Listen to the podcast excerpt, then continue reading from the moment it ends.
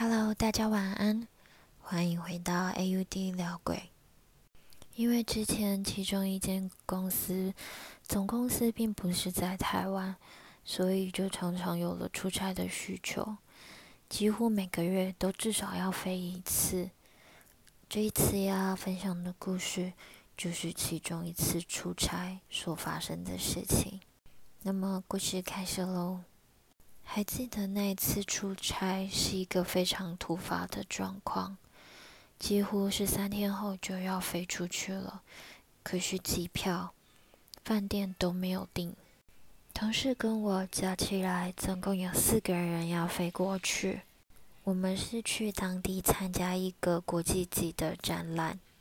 那么也因为这个国际级的展览的关系，所以可想而知。全世界各地其实非常多人都飞到那边去，而且大家都已经提早订好机票以及饭店的。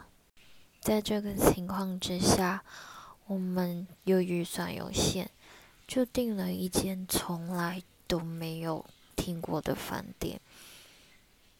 嗯，也许当初根本不应该订吧。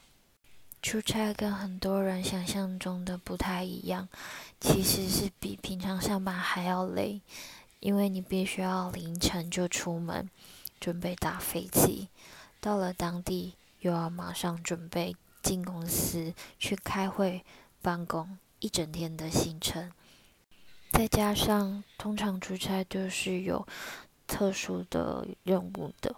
所以，经常性工作到半夜都是常有的事。那一天，我们到当地，大约是早上九点多，很匆忙的进饭店，寄放了行李，我们就到公司去开会，准备一整天的行程。再回到那间饭店的时候，已经是当天半夜大约十一点半左右的时间。也到那个时候，我才有空，或者是说有那个心思，好好仔细看这间饭店。饭店其实是位于还算热闹的区域，但是却相当老旧，地上铺着，感觉就是非常有历史感的厚厚的那种地毯。房间的隔音也不是很好，我们几个人就拖着疲惫的心。以及沉重的行李，慢慢的步向我们的房间。大家都知道在外住饭店的那个习俗吧？没错，就是要先敲门，知会啊，我要来暂住，不好意思打扰了。而这个敲门声，在我的认知也是必须要非常清楚的，至少是要大声的，毕竟你是要告知别人。我要来打扰了吗？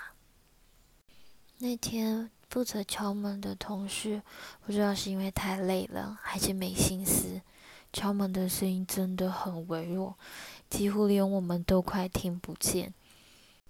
所以我就说：“哎，这样不行吧？我来，我来。”不知道大家有听出来吗？中间的敲门声。有一个重叠的声音。是的，当我在敲第二次门的时候，有人在门的里面会敲我了。发现的那当下，我全身冒了冷汗。可是同房还有其他女生，我不敢讲，当做没有这件事。而且大家也都累了。必须要好好的休息，这才第一天，还有好几天要在这里睡。虽然心里毛毛的，但是可能是出差真的太累了吧。后来的几天，除了睡觉，其实也几乎不在房里，也没有发生什么怪事情，就这样回台湾了。回来之后的某一天中午午休。跟同事出去买饭的时候，无意提到这件事。记得我那时候还笑着说：“哎呀，那个饭店那么烂，隔音那么差，应该是隔壁的吧？不过真的好毛哦。